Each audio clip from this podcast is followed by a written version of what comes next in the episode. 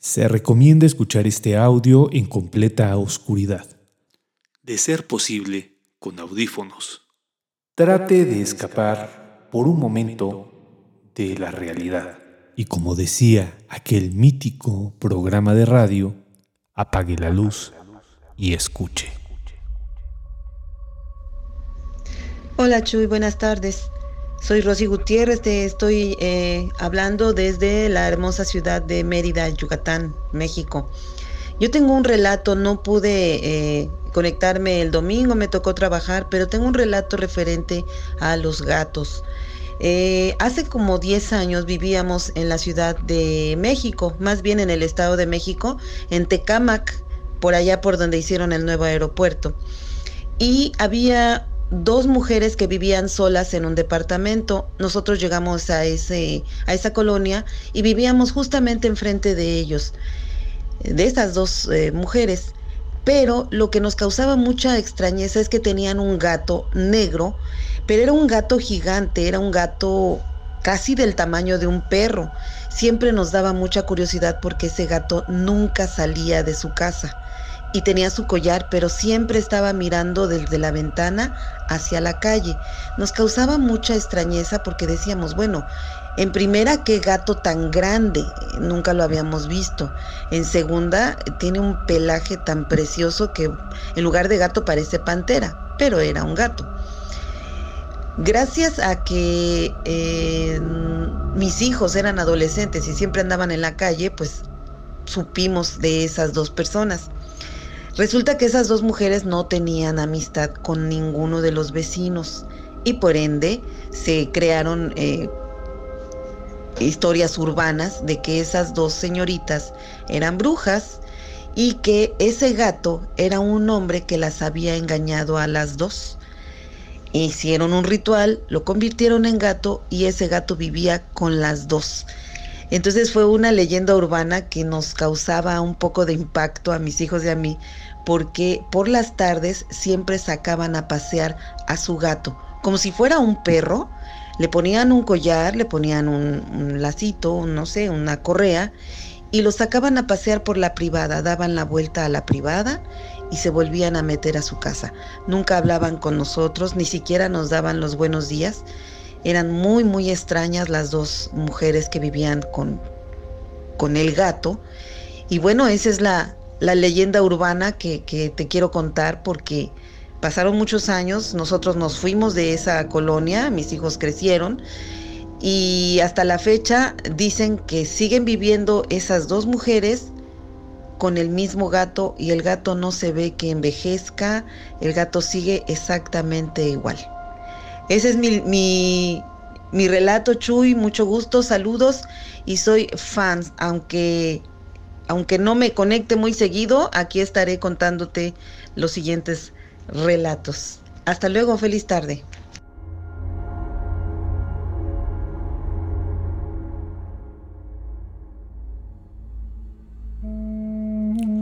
No sé a ustedes, pero a mí me gustó muchísimo este relato de Rosy Gutiérrez, que nos lo manda desde Mérida, Yucatán. Un abrazo, Rosy. Eh, un relato muy reciente, querida comunidad, recién acaba de llegar, pero me gustó mucho porque creo que empata cierto proceso que hay cuando se construyen las leyendas, cuando se construyen principalmente las leyendas urbanas. Y es el halo de misterio que podemos encontrar en personas cotidianas, ¿no? A mí me gusta mucho pensar que no es necesario lo extraordinario para pensar lo extraordinario. Y en este relato de la querida Rosy, pues aquí está en manifiesto, ¿no? Son sus hijos y bueno, pues el halo de misterio que tienen estas dos mujeres que encajan perfectamente con la idea de bruja. Es eh, mujeres solitarias, mujeres que no tienen compañía, mujeres que se aíslan de la sociedad y que principalmente eh, no tienen pareja. Esto es muy importante porque aquí se ve el corte eh, por el cual a la bruja se le conocía como un ser que no tenía cierto beneficio social, porque recordemos que pues, la cultura occidental pues, ha sido eh, eminentemente machista, ¿no? Entonces, fíjense aquí cómo se ve estos eh, vestigios todavía de esta cultura y cómo nos eh, hace pensar en que eh, estos entes pueden ser transgresores, es decir, la mujer que no está casada es mujer que probablemente se dedique a algo que no tenga que ver con el bien. Entonces, fíjense, no estoy diciendo que la querida Rosy esté pensando en esto, estoy diciendo que una colectividad piensa de esta forma. Y estamos hablando de los que más, ¿eh? no estamos hablando de, un número menor, estamos hablando de que más de la mitad de las personas todavía arrastran esta idea de que la mujer que es sola es una mujer que no ah, triunfó en la vida, es una mujer que no está en el orden adecuado de la sociedad y bueno, a partir de ella se, se genera una serie de, elementos. Y no estoy hablando solamente del caso de México, eh, querida comunidad, estoy hablando literalmente del caso de Occidente. Durante mucho tiempo Occidente pensaba que la mujer que estaba sola era una mujer que tenía pues malas compañías. Esto eh, se puede expresar en muchos lugares. Ese es como el primer punto. Fíjense cómo una persona cotidiana se puede transformar en un ser sobrenatural. Hay una peli que me gusta recordar mucho, que seguramente la han visto, querida comunidad, y que es Big Fish de Tim Burton. En esta peli nosotros nos podemos dar cuenta cómo la bruja justo también tiene este carácter que nos está contando Rosy. Una mujer solitaria, una mujer que se aísla de la sociedad, que no le es eh, necesario ser empática con, con la sociedad y a partir de ello pues se genera toda una historia ¿no? Que a manera de Moira va a revelarle al protagonista de la película, le, va a revelar un dato formidable. Aquí voy a cuidar un poquito la, la, trama porque si no la han visto, créanme que se han perdido de mucho. Es una gran película. Fíjense el primer punto, ¿no? Cómo se construye la mujer en Occidente, la mujer solitaria, la mujer que no entra en eh, los estándares que pide la sociedad eh, de una manera muy callada. Pareciera que no lo pide, pero sí que lo pide, ¿no?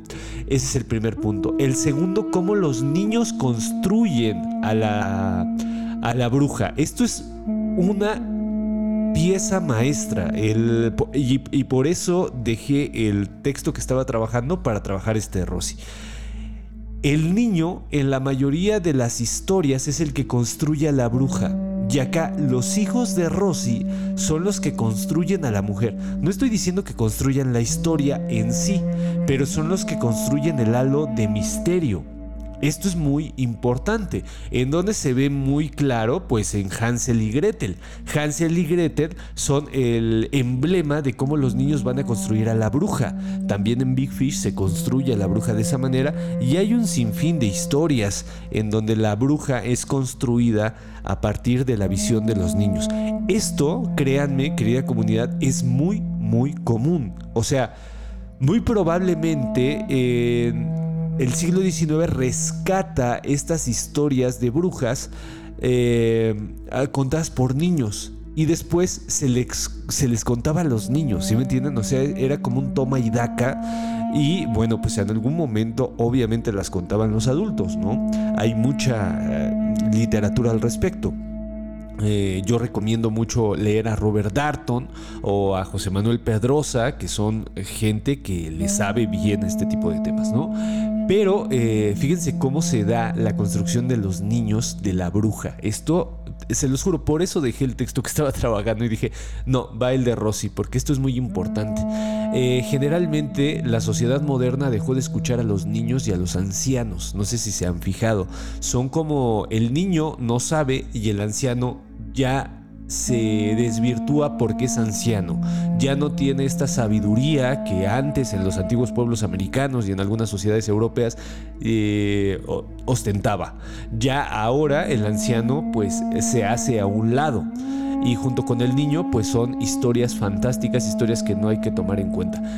Yo creo lo contrario, querida comunidad, y creo que muchos de ustedes estarán de acuerdo conmigo, son personas que son depositarios de, grandes, grandes, grandes anécdotas e historias. Entonces hay que escucharlos más. Acá los hijos de Rosy nos eh, introducen a un mundo de dos brujas que viven en Tecámac, ¿no? Y que tienen un gato precioso. Yo cuando escuchaba la descripción que Rosy eh, bondadosamente nos hizo del gato, pensaba en un gato americano. Estos gatos que son de talla mediana, de unos 7 kilos, que son grandes eh, en la mayoría de sus casos y que, bueno, aparte de esos hermosos ojos amarillos que tienen, este gato americano es eh, muy valorado por las, la gente que le sabe a este tipo de, de, razas, ¿no? Y que busca este tipo de razas, pues es muy, muy valorado porque es justo como ella, ella lo define como una pantera, es una pequeña pantera y bueno, pues es bellísimo.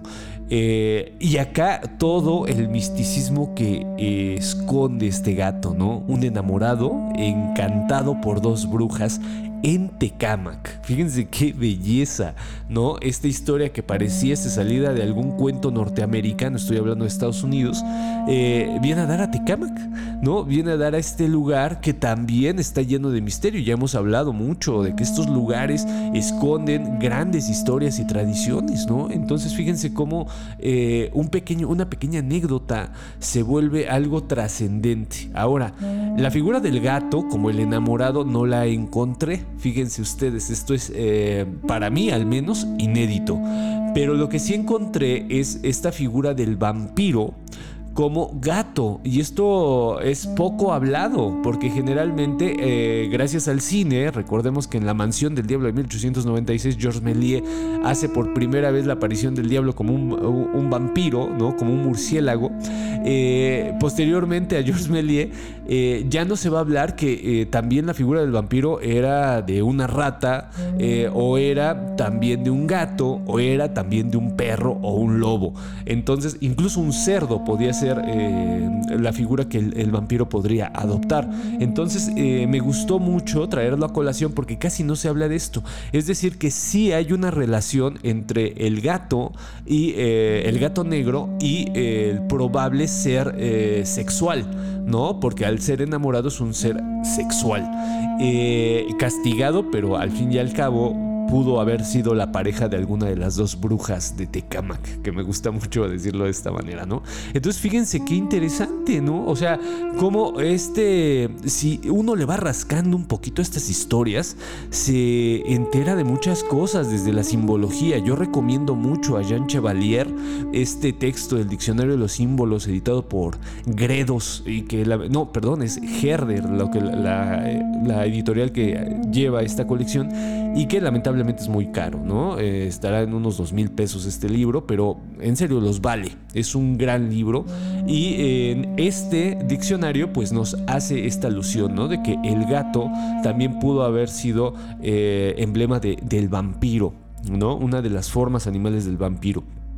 También recordemos que el gato negro siempre ha tenido una pues tradición muy importante con la magia. Entonces, lo que nos cuenta Rosy pues encaja perfectamente, ¿no? Estas dos mujeres bien pudieron tener un gato de compañía mágico.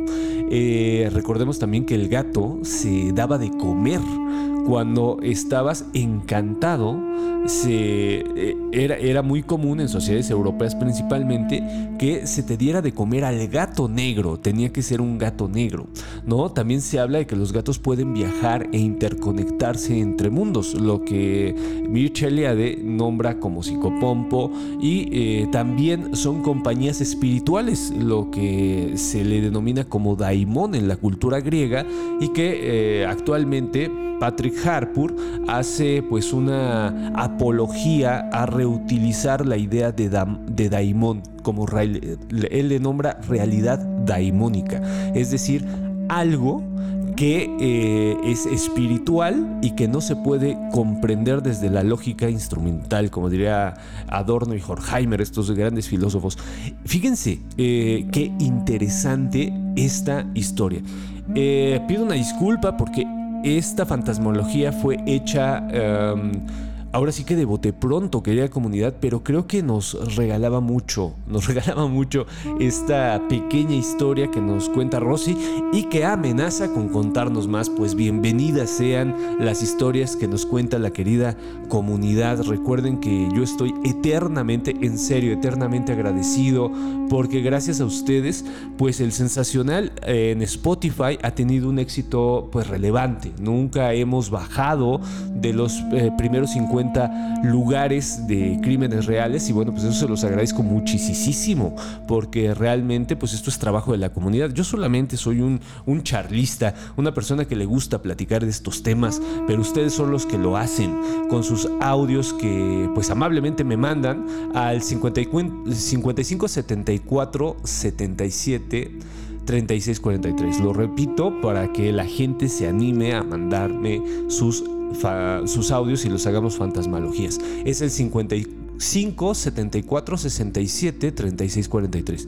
Ustedes me la mandan y yo me comprometo a analizar lo que me mandan eh, de una manera pues quizá muy ligera, no muy profunda, pero sí con muchas ganas de eh, hacer que ustedes se interesen un poquito más en esta historia que pocas veces se cuenta, ¿no? Generalmente nos vamos con el morbo y con, ay, si pasó, no pasó, eh, será cierto, no será cierto. Yo creo que eh, va más allá. Todas estas historias van más allá y entender los símbolos, las causas y el trasfondo de los relatos es fundamental porque son las historias la cosa más importante que ha hecho la humanidad. Bueno, pues yo soy Chuy Campos. Eh, recuerden que me pueden buscar en Twitter como arroba, chuy-campos. También eh, estamos en el Sensacional de Historia Mexicana los domingos a las 10 de la noche en vivo. Ahí me cuentan sus historias. Este domingo vamos a dedicarlo a pues los charlatanes, ¿no? Estas personas que a partir de lo sobrenatural buscan engañar a, las, a la gente y bueno, pues venderles cosas o incluso chantajearlas con alguna situación que estén pasando lamentablemente, pues es una práctica muy usual. Y bueno, pues vamos a, dar una segunda parte. La primera fue padrísima, toda la comunidad habló de lo que ellos eh, pensaban y conocían de los charlatanes. Entonces fue bellísima, búsquenla, también está en el canal tanto de Spotify como de YouTube. Y bueno, pues este domingo vamos a dedicar una segunda parte. Eh, bueno, no se pierdan estar en el grupo de Telegram, que es el corazón de la comunidad. Ahí es a donde se, echa chismecito del sabroso. Eh, entonces, bueno, pues va a estar, va a estar padrísimo. Y bueno, pues los estoy eh, esperando este próximo viernes para contar ahora sí la fantasmología que estaba haciendo, pero que créanme, va a valer la pena. Les mando un abrazo y estamos en contacto. Hasta la próxima.